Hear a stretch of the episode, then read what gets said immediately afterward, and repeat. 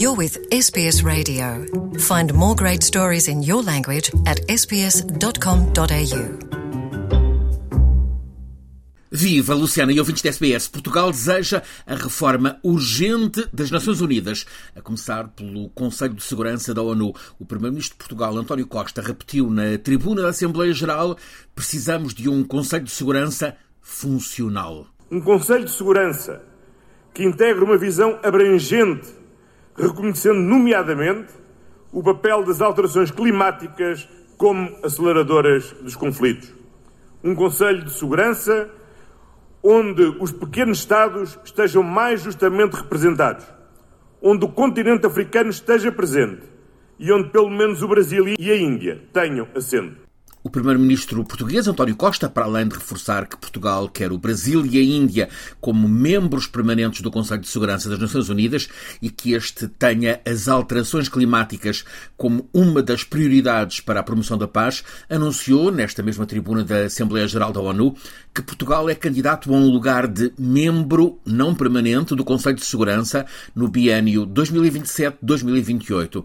Portugal quer contribuir para tornar a ONU mais justa, mais eficaz eficaz, mais representativa, reforçou o primeiro-ministro português. António Costa alinhou com a posição maioritária entre os participantes nesta Assembleia Geral, que discurso após discurso condenaram a invasão russa da Ucrânia e reclamaram que a crise alimentar global, agravada pela guerra, não seja relegada para um plano secundário. António Costa defendeu, por outro lado, que as sanções decretadas contra a Rússia não podem pôr em causa a produção de cereais e o fabrico de fertilizantes fertilizantes. É por isso que reiteramos a nossa solidariedade com todos aqueles que em todo o mundo, e em particular no continente africano, sofrem com os impactos da invasão da Ucrânia pela Rússia.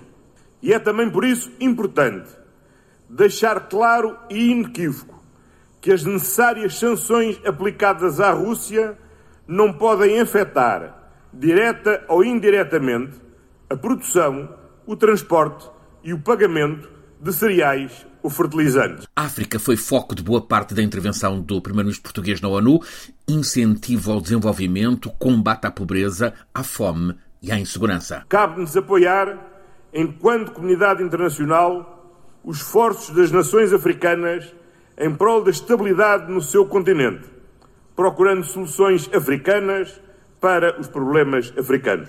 O agravamento do contexto securitário e humanitário no Sahel, existe também um esforço concertado e multidimensional, garantindo a assistência humanitária às populações afetadas pelas múltiplas crises que assolam a região.